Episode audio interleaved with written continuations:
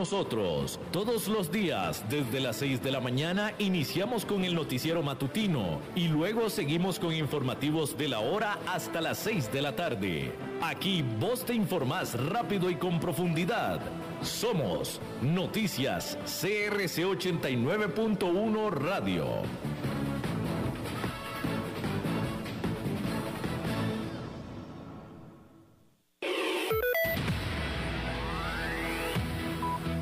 Noticias CRC 89.1 Radio.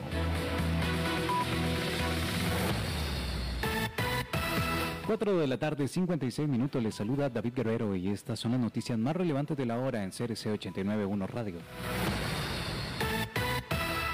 Los turistas con un esquema completo de vacunación contra el COVID-19, así como las personas menores de 18 años, podrán ingresar a nuestro país sin póliza de viaje.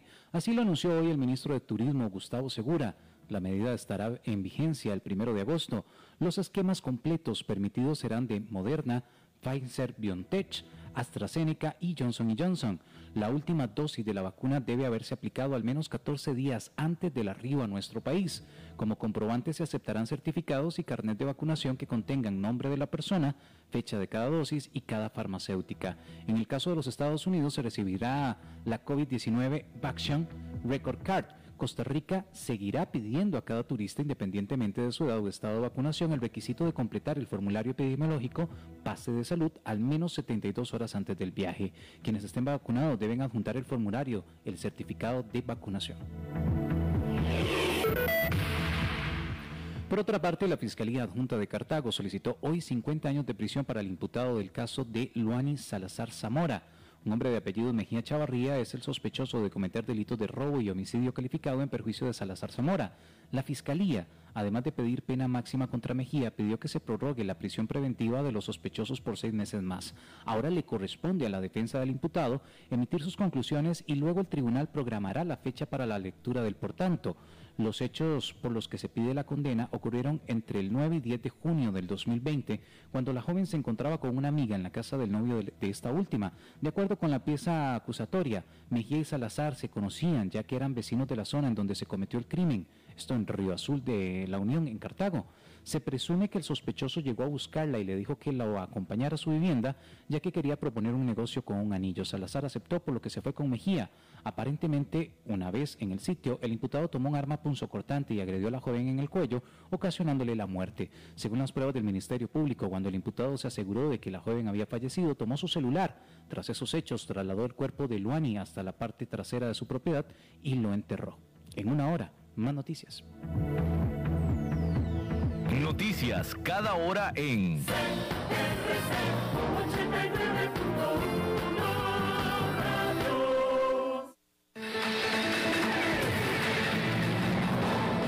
Más noticias en nuestra web, crc891.com. Seguimos en Facebook, Instagram y Twitter como CRC891 Radio y en Telegram como Noticias CRC. Más noticias cada hora.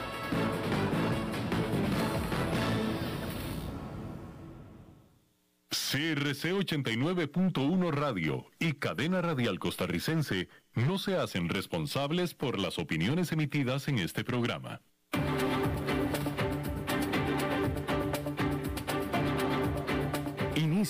A las 5 con Alberto Padilla. Un programa diseñado con el objetivo de llevarte diariamente un tema de actualidad, acompañado siempre de reconocidos editorialistas, de lunes a viernes a las 5 de la tarde por CRC 89.1 Radio. A las 5 con Alberto Padilla.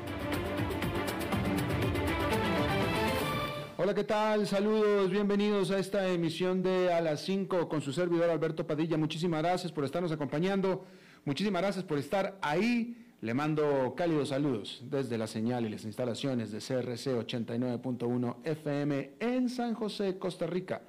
Desde donde estamos transmitiendo, hasta el punto, en el tiempo y en el espacio en el que usted nos está escuchando, porque estamos saliendo en todo tipo de plataformas, por ejemplo, Facebook Live, en la página de este programa, en a las 5 con Alberto Padilla, para que nos pueda escuchar en cualquier momento que usted quiera, a cualquier hora del día. También estamos en podcasts, en las principales plataformas, como por ejemplo Spotify, Apple Podcast, Google Podcast también, Y ahí sí nos puede escuchar no solamente en cualquier momento, sino también en cualquier aparato, en cualquier lugar en el que usted se encuentre. Aquí en Costa Rica este programa que sale en vivo a esta hora a las 5 de la tarde se repite todos los días a las 10 de la noche aquí en CRC 89.1 FM.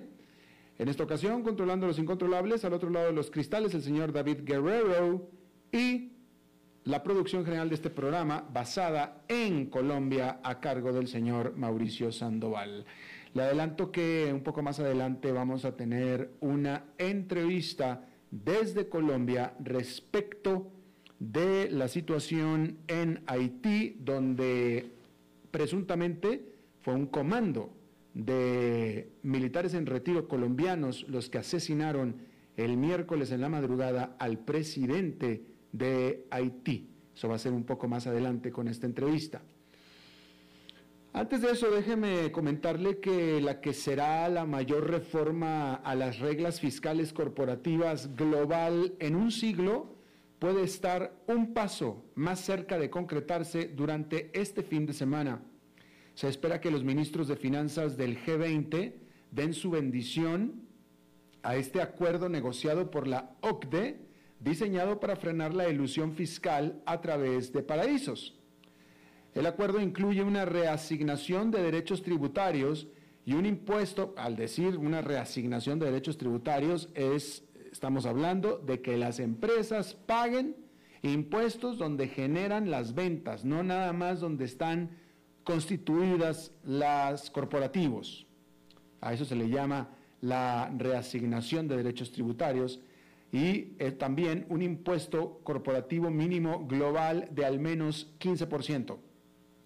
Aproximadamente 130 países y territorios están a bordo, incluidos Estados Unidos, que es la mayor parte, eh, mejor, mejor dicho, Estados Unidos, también la mayor parte de la Unión Europea y por ahora China también.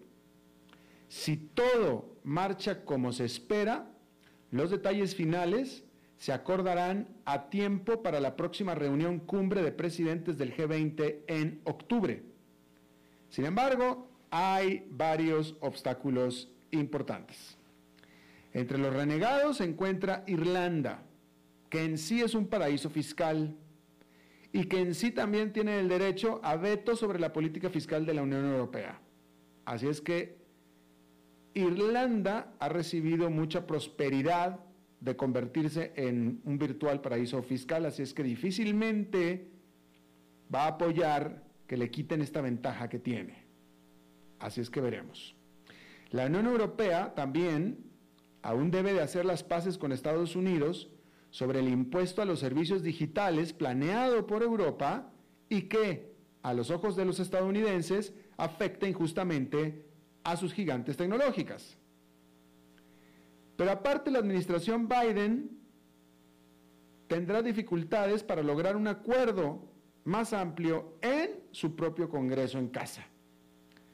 Porque está resultando que cobrar impuestos es casi tan duro como pagarlos.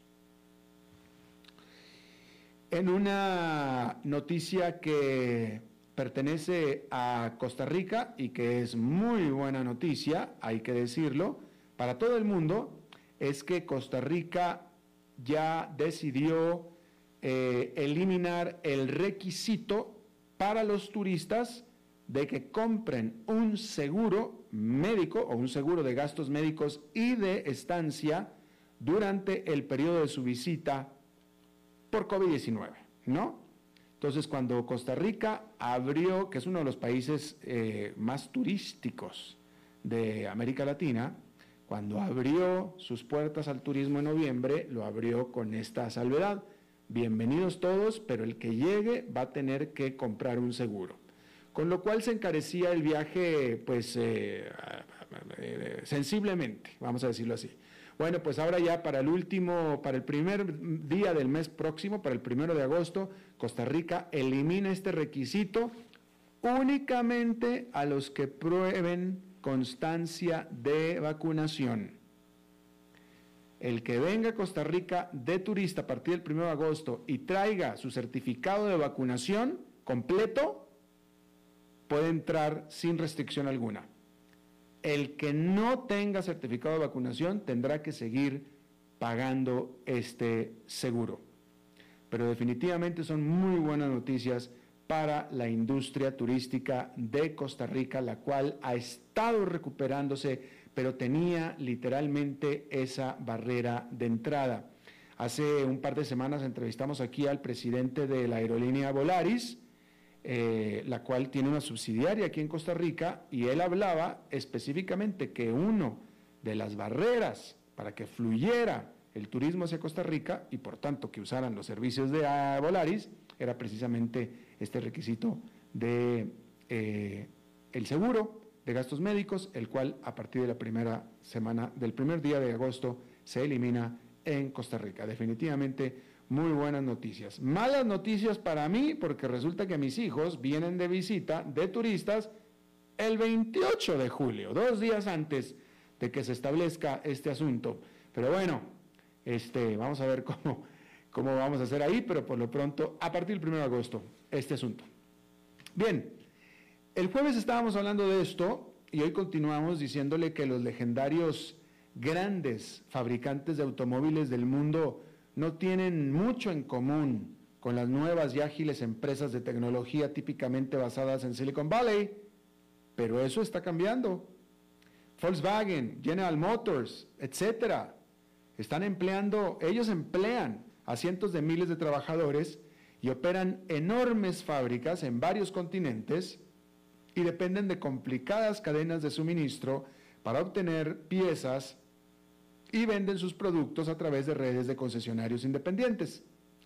Pero los inversionistas están comenzando a tratar a estos gigantes industriales tradicionales más como nuevas empresas ágiles y modernas, al estar ellas activamente realizando grandes inversiones para el desarrollo de automóviles eléctricos y conducción autónoma que esperan vaya a pagar enormes dividendos en el futuro.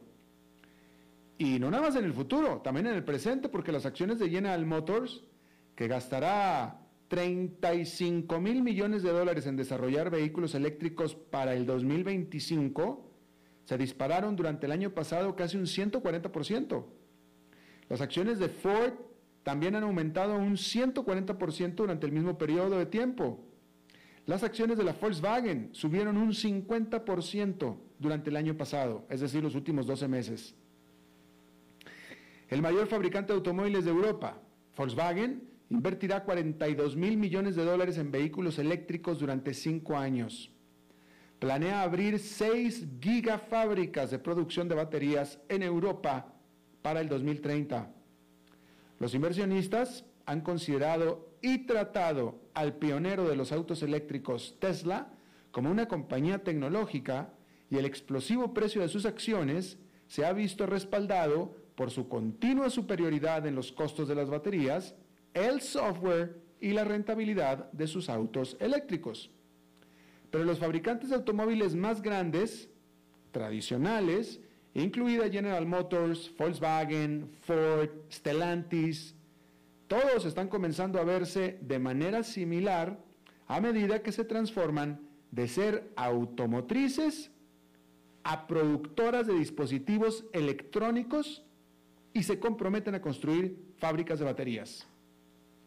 El consenso de los analistas, por tanto, es que las acciones de estas empresas deberán seguir teniendo un buen desempeño en el corto y mediano plazo y ya en el largo plazo se verá quiénes se posicionan como los líderes tecnológicos de los nuevos dispositivos electrónicos móviles.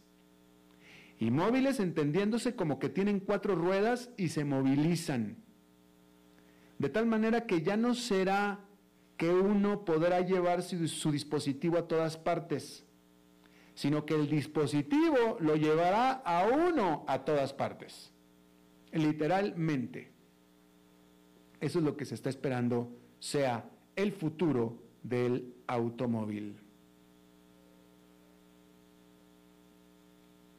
Bueno, ayer también estábamos hablando de esto. Los responsables de la política monetaria europea están siendo víctimas de su propio éxito. Deseosos de establecer su credibilidad contra la inflación, en el 2003 acordaron limitar el crecimiento de los precios por debajo, pero cerca del 2% en el mediano plazo. Pero desde el 2013, la realidad es que la inflación ha estado muy por debajo de esa marca. De tal manera que este jueves anunciaron un objetivo de inflación simétrico de alrededor del 2%. Alrededor del 2%. Más o menos 2%. Lo que significa que no alcanzar el objetivo ahora se tomará tan en serio como sobrepasarlo. Christine Lagarde, la presidenta del Banco Central Europeo, también prometió medidas especialmente contundentes o persistentes cuando las tasas de interés no pudieran bajar y las expectativas de inflación baja puedan afianzarse.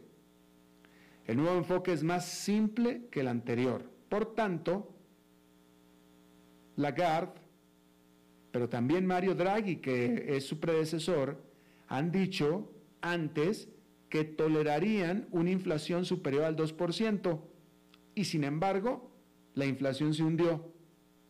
Entonces, ¿por qué debería alguien creerles esta vez? Ante esta pregunta, Lagarde señaló la unanimidad del Consejo de Gobierno del BCE y las lecciones aprendidas sobre cómo las políticas fiscal y monetaria pueden apoyarse mutuamente. Pero sin nuevas herramientas y pocos cambios en el objetivo numérico, algunos todavía se muestran escépticos. Fíjese esto, los trabajadores de los restaurantes en Estados Unidos están renunciando a sus puestos justo cuando la gente está comenzando a salir a visitar restaurantes de nuevo y estos estaban ansiosos por reabrir. Durante mayo, la tasa de renuncias en el sector de servicios de alojamiento y alimentación, que incluye restaurantes, fue del 5,7% según datos desestacionalizados publicados esta semana por la Oficina de Estadísticas Laborales. Esa cifra se mantuvo estable con respecto al mes anterior y es más alta que la tasa de abandono en todos los sectores, que cayó del 2,8% en abril a 2,5% en mayo. Y es que los trabajadores de los restaurantes han pasado por momentos difíciles durante la pandemia. Los meseros en particular corren el riesgo de contraer, el riesgo constante de contraer COVID-19 al ser ellos los que interactúan con los clientes. Además de eso, tienen que vigilar a los clientes que siguieran los lineamientos sanitarios y distanciamiento físico. De tal manera que algunos expertos aseguran que los meseros pues tuvieron que trabajar más duro para mostrarse amables y acogedores, a pesar de que su sonrisa estaba cubierta por un cubrebocas en medio de un ambiente de mucho más estrés y muchas menos propinas con muchos menos clientes. Y los pocos clientes que había también mucho más estresados y difíciles de complacer, incluso hasta hostiles. Pues qué trabajo más desdichado. Todo está relacionado, todo esto tiene relación con la alta rotación del sector. Entre quienes estudian relaciones laborales existe el consenso de que la alta tasa de salidas en el sector restaurantero continuará, por lo que para mantenerlos a bordo pues es posible que los restaurantes deban mejorar lo que les ofrecen a sus empleados y de paso, seguramente entonces, aumentar los precios a los clientes. Seguramente. Bueno, este jueves, allá en Nueva York, las acciones de todo el mundo cayeron con los inversionistas temiendo que el repunte económico mundial pudiera estar desacelerándose. Estamos hablando de la jornada del jueves. Y es que los inversionistas continuaron invirtiendo dinero, cambiando su dinero del mercado de valores hacia la seguridad de los bonos del gobierno de Estados Unidos, lo que llevó a los rendimientos a un mínimo de cinco meses. Con un 1,25%, el rendimiento de los bonos del Tesoro a 10 años, que son los referenciales, no ha sido tan bajo desde febrero. Eso es significativamente menor que su máximo de 52 semanas de 1,77% establecido en marzo, ya que los temores de inflación estaban desatados entonces. Hay temor entre los inversionistas ante la creciente evidencia de que la escasez de insumos está frenando el crecimiento económico en Estados Unidos, señales de que el crecimiento en China se está desacelerando y la continua propagación de la variante Delta. Pero el consenso no espera que las acciones caigan bruscamente, al menos de manera sostenida. Esto se debe a que se espera que los bancos centrales continuarán brindando una gran cantidad de apoyo a la economía y es probable que la recuperación continúe a un ritmo rápido. Pero tampoco se espera que continúe el vertiginoso ritmo de los últimos 18 meses. Más bien, se prevé continúe en general el avance, aunque con mucho más moderación. Sin embargo, la jornada del viernes fue positiva y sólidamente positiva. El índice industrial Dow Jones quedó con una ganancia de 1,3%. El Nasdaq Composite ganó casi un punto porcentual y el Standard Poor's 500 con un avance este viernes de 1,13%. Bien. Este jueves, Amazon firmó un acuerdo de licencia con los gigantes estudios Universal Pictures que le permitirá subir los nuevos lanzamientos de este estudio a su Prime Video, servicio de descarga de videos. El servicio de descargas de películas hermano de Universal Pictures y rival de Amazon, que es Peacock, recibirá la exclusividad de los estrenos de sus nuevas películas durante los primeros cuatro meses para luego compartirlas con Amazon, pero jamás con Netflix. A principios de este año, Amazon adquirió otro estudio, el MGM, MGM, ya que Silicon Valley está en una encarnizada competencia por una porción de Hollywood en su intento por mantenerse al día con la aborrecida Netflix que es la pionera, es la mamá de los patitos en esta industria. Universal Pictures espera que el acuerdo le dé al estudio alrededor de 2 mil millones de dólares cuando comience el próximo año. Pero fíjese usted cómo va consolidándose este sector que está altamente competido. El gigante tecnológico esta se la voy a leer al último. Antes, déjeme le digo que la farmacéutica Pfizer informó que está buscando autorización para hacer pruebas a una versión modificada de su vacuna para que pueda proteger mejor por la variante Delta del COVID-19. Pero también está intentando probar un booster un aumentador, un booster, una vacuna aumentadora de su actual vacuna para que se aplique entre 6 y 12 semanas después de la segunda dosis de su vacuna regular.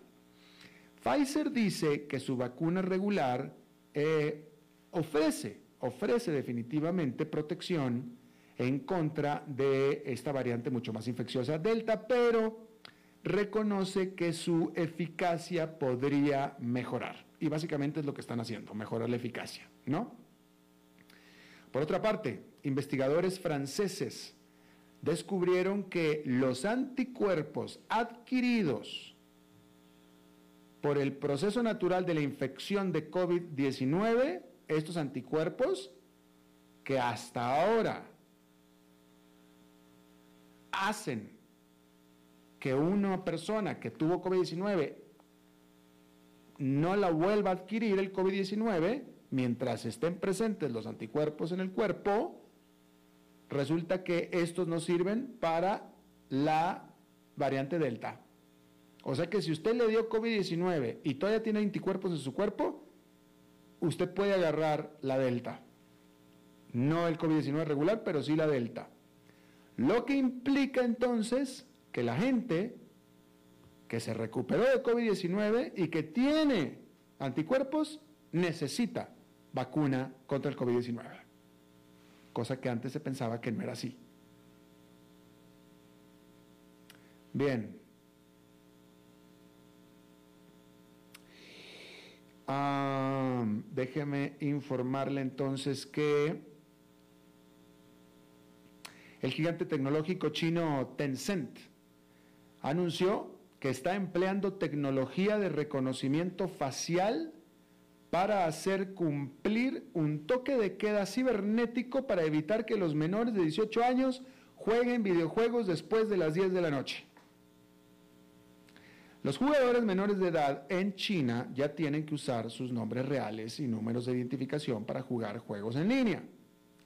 Pero para evitar que los adolescentes más traviesos inicien sesión a deshoras usando los nombres de sus papás, Tencent lanzó, lo que llaman la patrulla de medianoche, que utiliza el reconocimiento facial para determinar quién verdaderamente está jugando y echarlos fuera de línea si son menores de edad.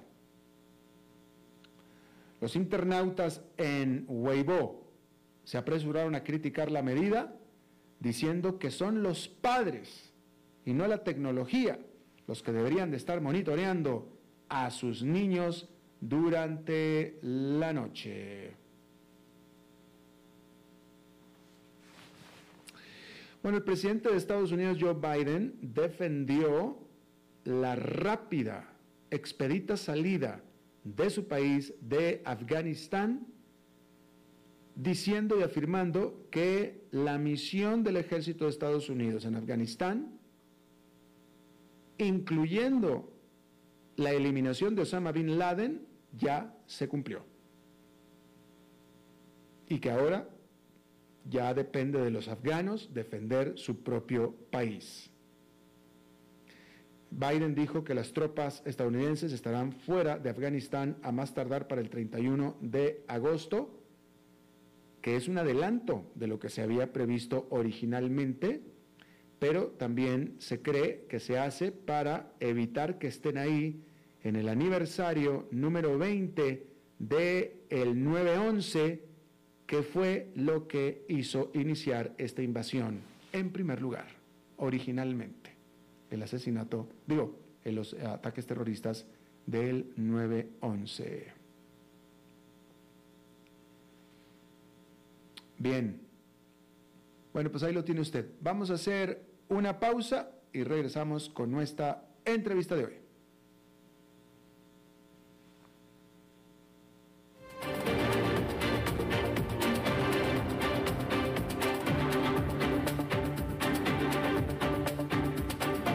A las 5 con Alberto Padilla, por CRC 89.1 Radio. Dijo Salvador Dalí.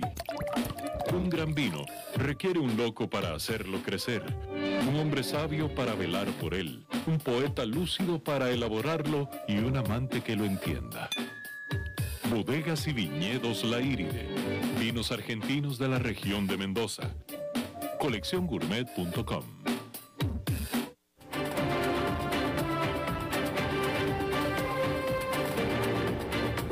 Seguimos escuchando a las 5 con Alberto Padilla. Muchas gracias por continuar con nosotros. Eh, quiero eh, eh, salirme del script, literalmente, salirme del script de, de, lo que regularmente aquí le informo y quiero compartir. No, ah, bueno, entonces, no, vámonos directo entonces con la parte importante. Entonces, iba, iba, a hablarle de una cosa, pero ahora vamos a conectarnos y a retomar el flujo de este eh, de esta emisión para hablar acerca del el asunto de este presunto comando de militares en retiro colombianos que fueron a Haití a asesinar al presidente de ese país. Eh, yo le agradezco muchísimo que se conecte con nosotros desde Bogotá, John Mario González, analista político, columnista de El Tiempo el mayor periódico de Colombia. John Mario, muchísimas gracias. Eh, muchas gracias, eh, Alberto, por invitarme. No sé si me estás escuchando bien. Bastante bien que te escucho, muchísimas gracias. Este, John Mario, a ver, quiero empezar preguntándote eh, sobre el último desarrollo. estaba viendo que de Colombia se está diciendo, ¿hay algún desarrollo en Colombia donde están quizá poniendo en tela de duda que este grupo de exmilitares colombianos estaba en Haití efectivamente para asesinar al presidente. Pues sí, yo también eh, vi en un periódico dominicano, si mal no recuerdo esta tarde, o, un periódico haitiano, mm. que muy posiblemente estos personajes, estos 26 o 28 eh, comandos eh, colombianos y estadounidenses llegaron a las 2 y 45 de la mañana y que el asesinato había sido perpetrado a la 1 de la mañana. Así que estas personas, esa es la versión, eh, estaban era prestando seguridad privada porque ha habido muchos secuestros en esta zona, digamos, de las familias más pudientes de Puerto Príncipe y que en razón de eso se vieron involucradas pues es una versión, digamos, por ahora subsidiaria o marginal respecto del gran hecho, pues, que es la posible implicación de eh, militares y de personal de seguridad extranjero o mercenarios en el asesinato del presidente haitiano, ¿no? Claro. Eh, ahora, déjame te pregunto, eh, a ver, te voy a hacer esta pregunta sui generis, pero, a ver, si yo quisiera matar a un jefe de Estado latinoamericano, en este caso el de Haití, si yo lo quisiera matar, entre todas las opciones que tendría, que supongo que tendría yo las opciones, supongo que tendría las opciones de exmilitares de cualquier país de América Latina, ¿no? Podrían ser exmilitares bolivianos, exmilitares nicaragüenses, exmilitares venezolanos. Eh, ¿Por qué habría de elegir yo precisamente a exmilitares colombianos? Bueno, ahí sí hay una explicación lógica, toda vez que eh, Colombia tiene una gran preparación, digamos, de sus soldados profesionales, que salen muy jóvenes, digamos, de los 40, 42 años, se suelen pensionar con unas pensiones muy bajas, mm. Entonces están muy bien entrenados eh, y son muy susceptibles de ser, eh, digamos, encantados por ofertas, eh, digamos, jugosas, que normalmente ocurren es en el Medio Oriente. Hay mucho personal retirado de las fuerzas militares en Colombia que prestan trabajos de seguridad en Dubái, en Arabia Saudita, entiendo que también en Yemen. Bueno, en todos los países, digamos, petroleros del Medio Oriente o donde hay conflicto, hay mucho militar retirado colombiano. Mm. Lo de Haití se explicaría eh, porque seguramente el móvil, muy probablemente el móvil, es de eh, políticos o empresarios en Haití que tendrían un interés o ya fuera de secuestrar o de hacer renunciar, obligar a renunciar al presidente hoy día fallecido o asesinarlo. Porque si bien, digamos, los autores materiales pudieron ser estos colombianos hasta ahora implicados, no se explica cuál es el autor intelectual. El autor intelectual habría que llegar hasta las últimas consecuencias. Todos sabemos que Haití, eh, digamos, tiene un problema político históricamente, pero particularmente en el año 2016, cuando se celebraron elecciones, el presidente Jovenel Moisés no se pudo eh, posesionar y solo hasta cuando se dirimió un contencioso electoral un año después se posesionó en febrero del 2017. Entonces estaba la, eh, digamos, el debate sobre si ya había terminado en febrero pasado su periodo o cuándo. Eh, de hecho, no se sabe en Haití cuándo va a haber elecciones. Y allí hay unas familias tradicionalmente pudientes eh, que no son más tal vez del 5% de la población. Y eso pues que los, los empresarios o los, la gente con poder pues serán muchos menos que muy posiblemente tengan un interés en que el presidente Jovenel Moisés no continuara en el cargo, ¿no? Claro, claro. Eh, con respecto a lo que estabas comentando que se publicó en los medios de República Dominicana y de Haití, déjame aquí nada más eh, leo que eh, W Radio, que es uno de los principales medios de comunicación de Colombia, pudo establecer con fuentes de autoridades colombianas que tres tres de los colombianos capturados por el asesinato del presidente de Haití salieron el pasado 4 de junio desde el aeropuerto El Dorado. Yo creo que esto debe ser de julio, porque la nota dice junio, pero supongo que debe ser julio. No, de junio. Sí, que llegaron a Punta Cana, es decir, estuvieron un periodo, unas semanas como turisteando. Ajá. Y luego arribaron a Puerto Príncipe, porque llegaron en grupos, hasta ahora pues, ah, eh, en grupos eh, digamos, de tal vez cinco o siete, de números, digamos, en esa magnitud. porque 28, pues no, no, no llegaron todos de una. De hecho, la policía colombiana ha revelado que son cuatro em, empresas de seguridad colombianas las que los reclutaron. Mm, ok, muy bien. Efectivamente, porque dice que dos días después, el 6 de junio, las fuentes señalan que estas personas salieron hacia Haití por la frontera de el eh, Carrizal. Asimismo, este medio corroboró que uno de los mercenarios colombianos capturados, Manuel Antonio Grosso, eh, publicó en su cuenta de Facebook varias fotos desde el faro de Colón en República Dominicana. Dice que de la misma manera, W Radio pudo establecer que los exmilitares colombianos involucrados en este magnicidio fueron retirados del ejército entre el 2018 y el 2020. Esa es la información, con lo cual probablemente pudiera estar en eh, conflicto con lo que se informó en República Dominicana y Haití, quizá, ¿no? Sí, yo, yo diría que la versión, digamos, principal que vi en un periódico haitiano es que estos militares son los que están implicados en el asesinato. Habrá que, eh, digamos, descartar la otra hipótesis y que además sería, ojalá que no estuvieran implicados, lo digo porque esto es una vergüenza internacional, es muy desafortunado. entonces, esta última versión, pues habrá que descartarla. Yo creo que las empresas de seguridad tendrán que aportarle a, las, eh, a la policía y a, las, y a la inteligencia colombiana su versión lo más rápido, ya deben de estar haciéndolo y muy seguramente de aquí al domingo, mañana mismo, podremos comenzar a descartar eh, hipótesis. Em, pero la línea, digamos, principal que he visto en los periódicos dominicanos, que se ocupan mucho de lo de Haití naturalmente, porque son el país, eh, digamos, después de Haití más impactado, señalan como, digamos, hipótesis principal la de que estos comandos estuvieron involucrados en el asesinato del presidente haitiano. ¿Y qué se sabe en Colombia sobre, bueno, sobre estos militares y de estas eh, firmas de seguridad?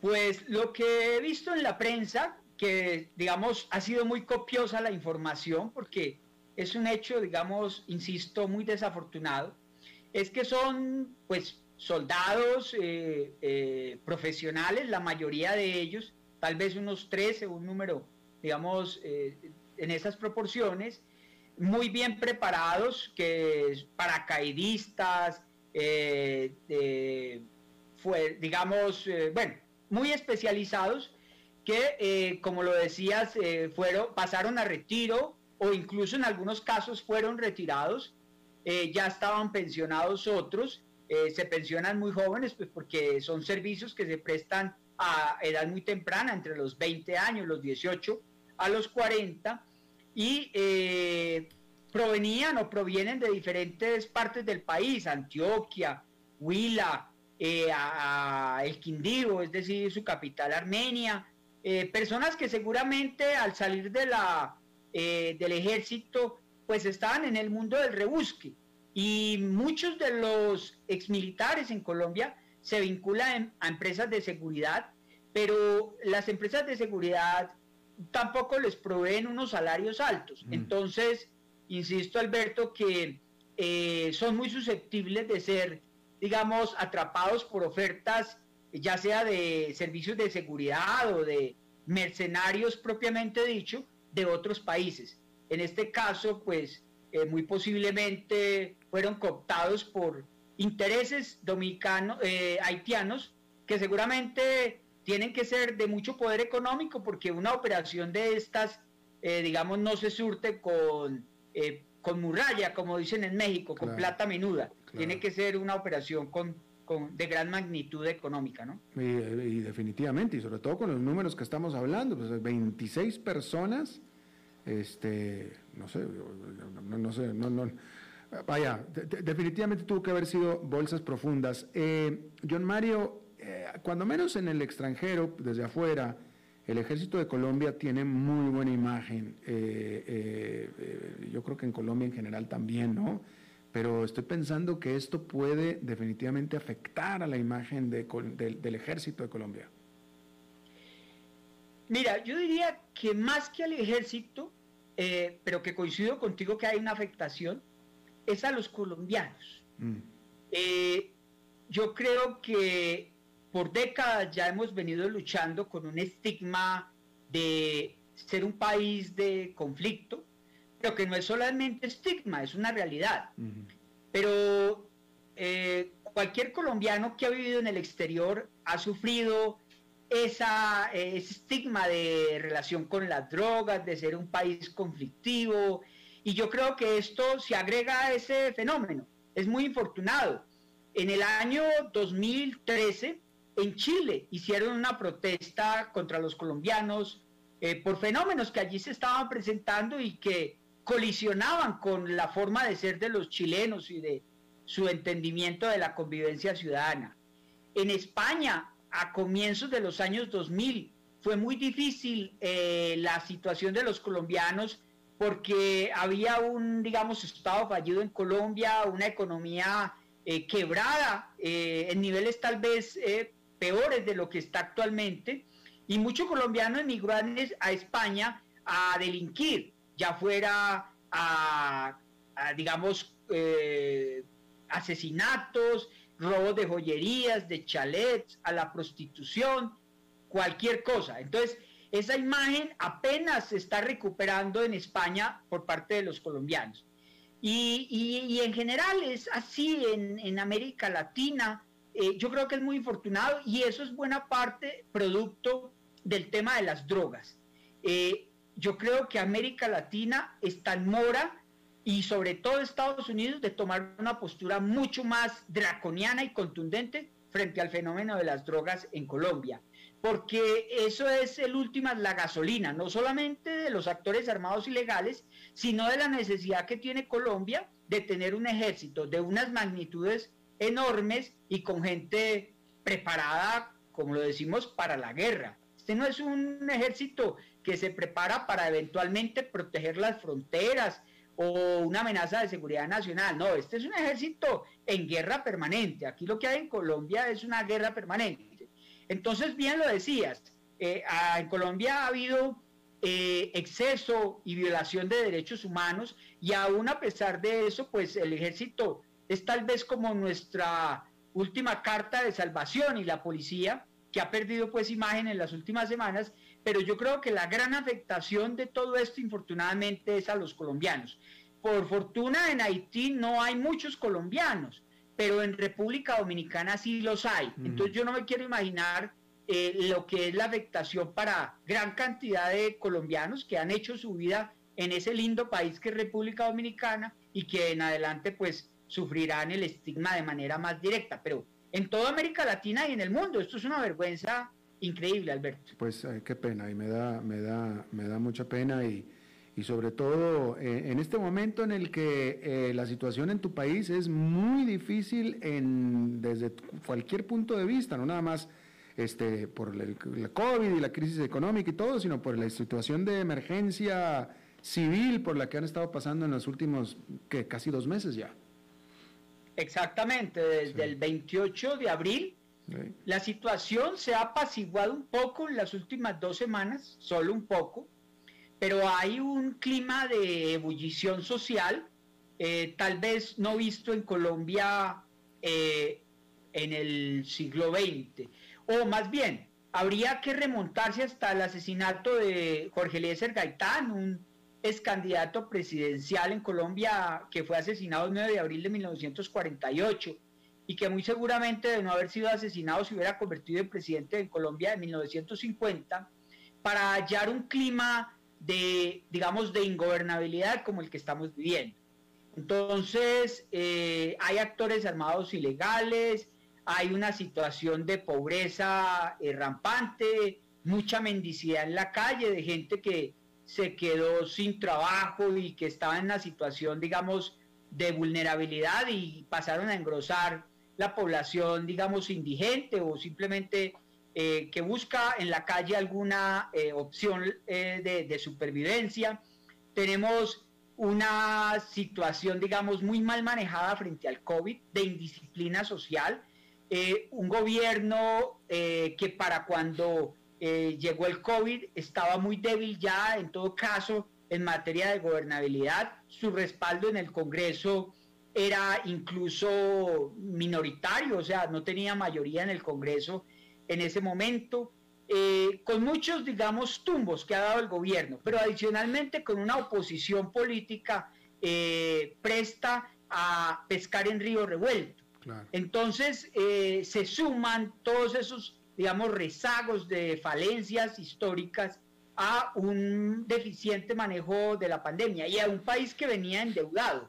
Recordemos, Alberto, que América Latina gozó de unos, eh, unas vacas, digamos, gordas o unos años gloriosos entre el 2002 y tal vez el 2013-2014, cuando el boom de las materias primas, y algunos países en ese boom lograron hacer ahorros, por ejemplo el caso de Chile, o tuvieron endeudamientos muy moderados, como el caso de Perú, y que entonces tenían margen de endeudamiento eh, frente a, este, a esta situación dramática de la pandemia pero en el caso colombiano pues nos agarró eh, o nos sorprendió esta pandemia con unos endeudamientos ya elevados en ese momento. Y ahora tenemos un endeudamiento del 65% del PIB, un déficit fiscal que este año va a rondar el 8.5%, es decir, el gobierno no tiene margen eh, fiscal para atender tantas necesidades, unas de índole sanitaria, otras de índole social,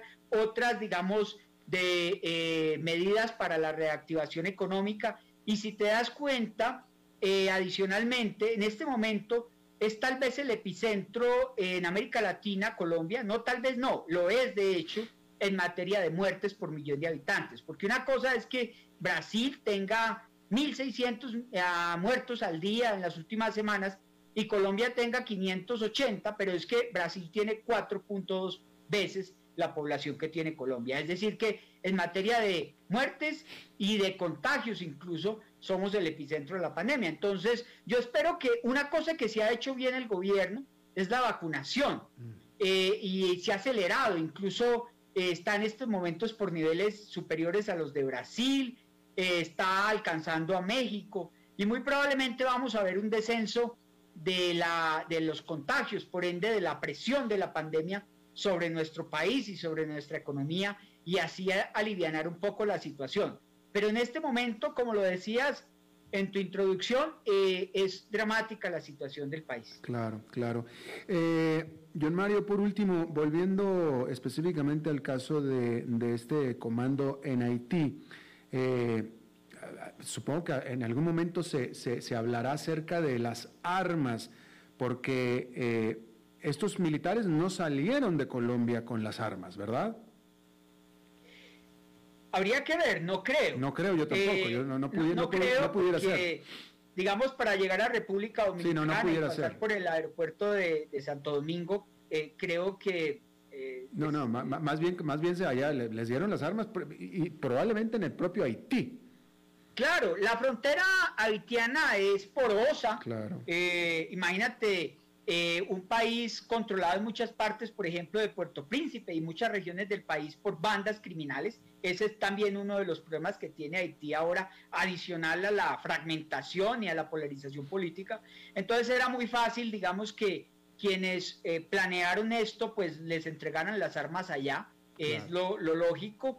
Eso sí, eh, muy torpe, si ellos fueron los que eh, digamos, eh, materializaron este, este asesinato y, esto, y el atentado contra la primera dama de, la, de, Haití, pues muy torpe, digamos, la planeación de la salida de, de, ah, de Haití, porque entre la una de la mañana y las seis de la mañana hubieran alcanzado cualquier punto de la frontera de Haití y si hubieran planeado una cosa tal vez mejor.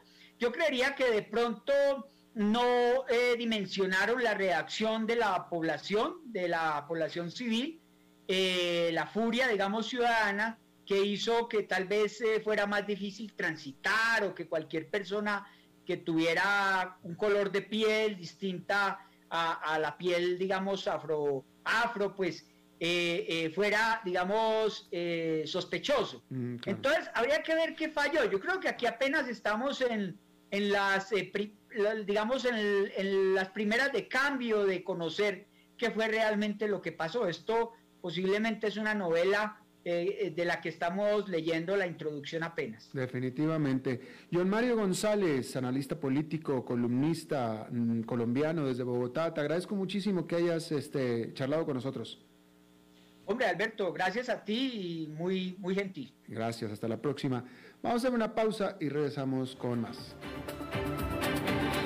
5 con Alberto Padilla por CRC 89.1 Radio. Dijo Salvador Dalí. Un gran vino requiere un loco para hacerlo crecer, un hombre sabio para velar por él, un poeta lúcido para elaborarlo y un amante que lo entienda.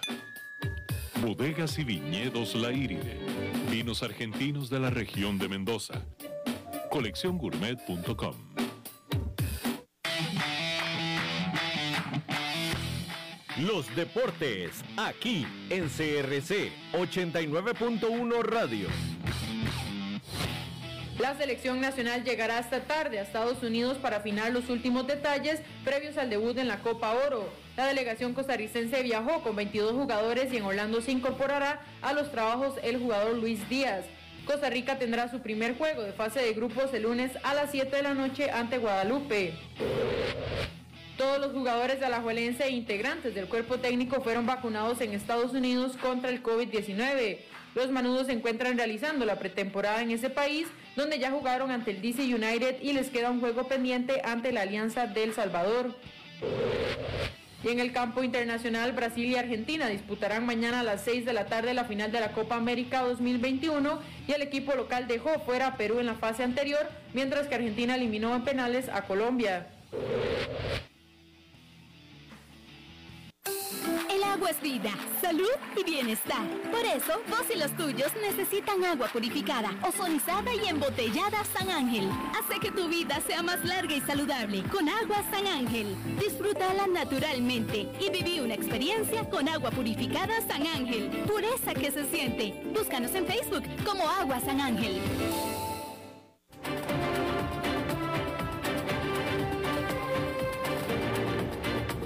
Seguimos escuchando a las 5 con Alberto Padilla.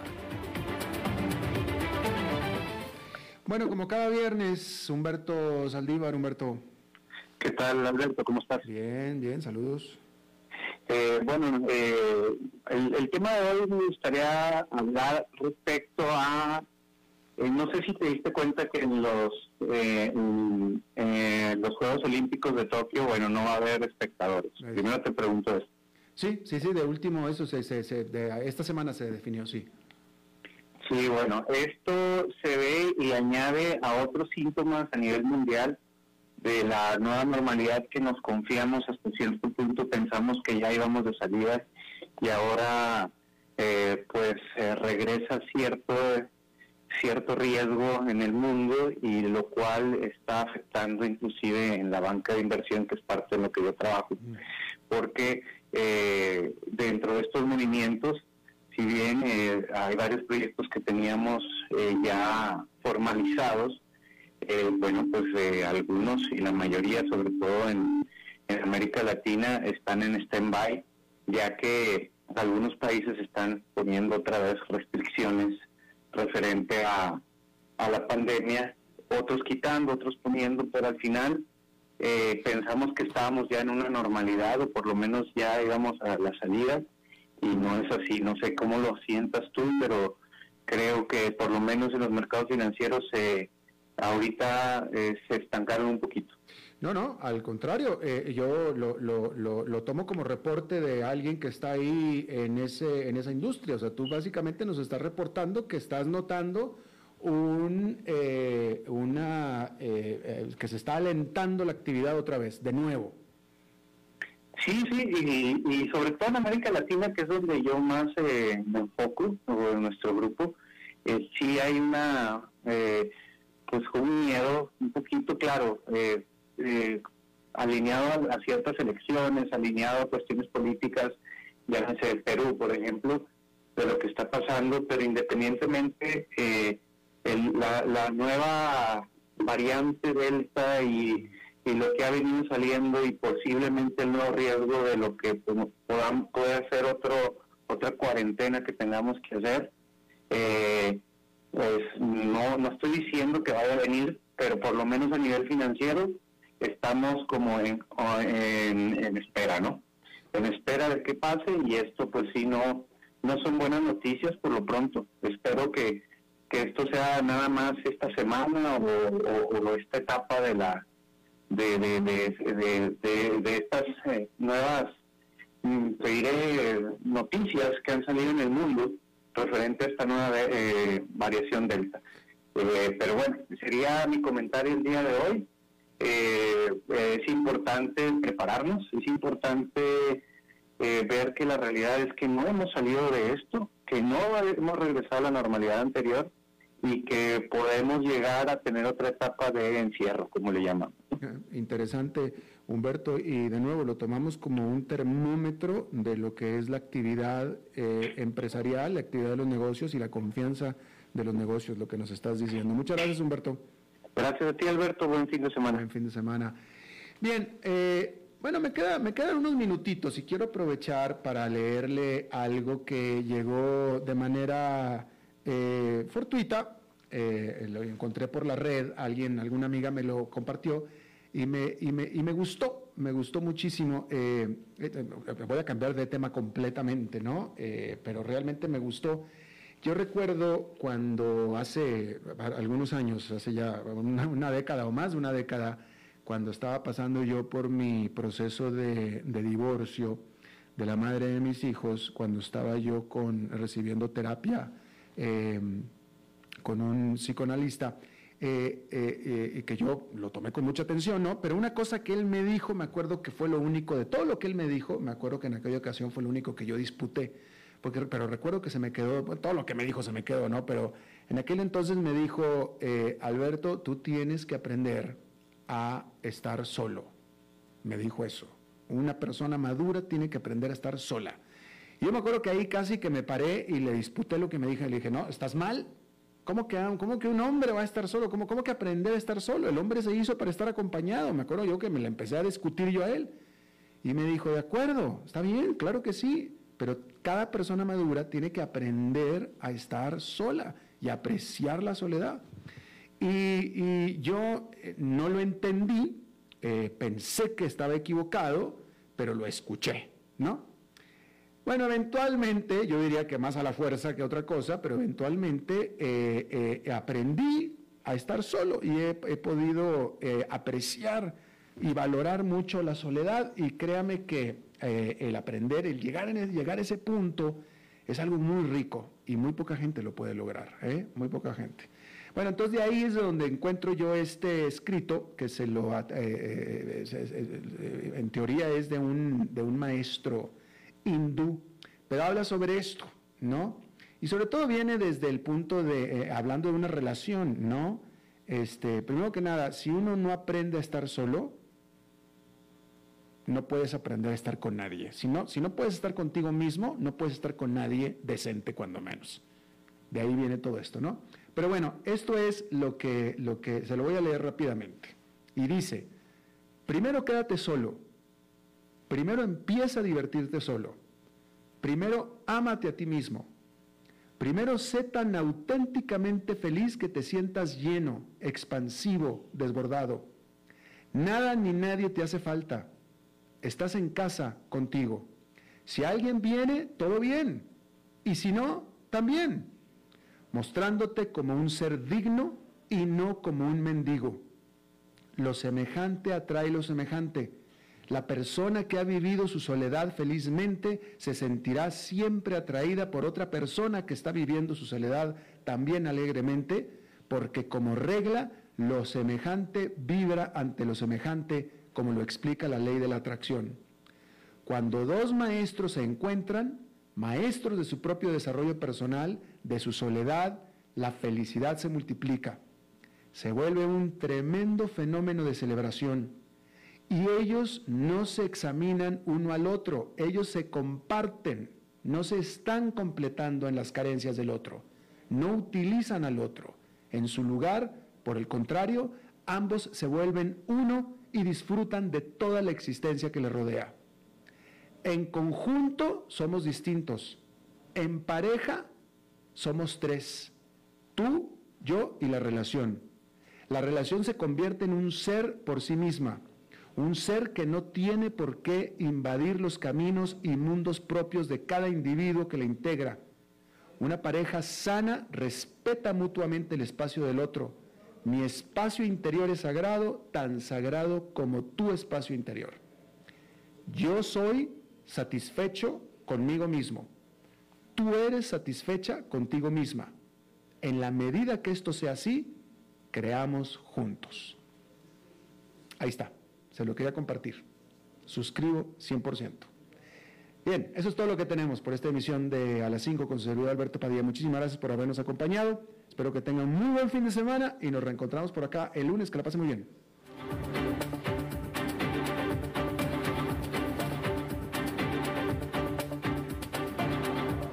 Concluye a las 5 con Alberto Padilla. Un programa diseñado con el objetivo de llevarte diariamente un tema de actualidad, acompañado siempre de reconocidos editorialistas, de lunes a viernes a las 5 de la tarde por CRC 89.1 Radio, a las 5 con Alberto Padilla.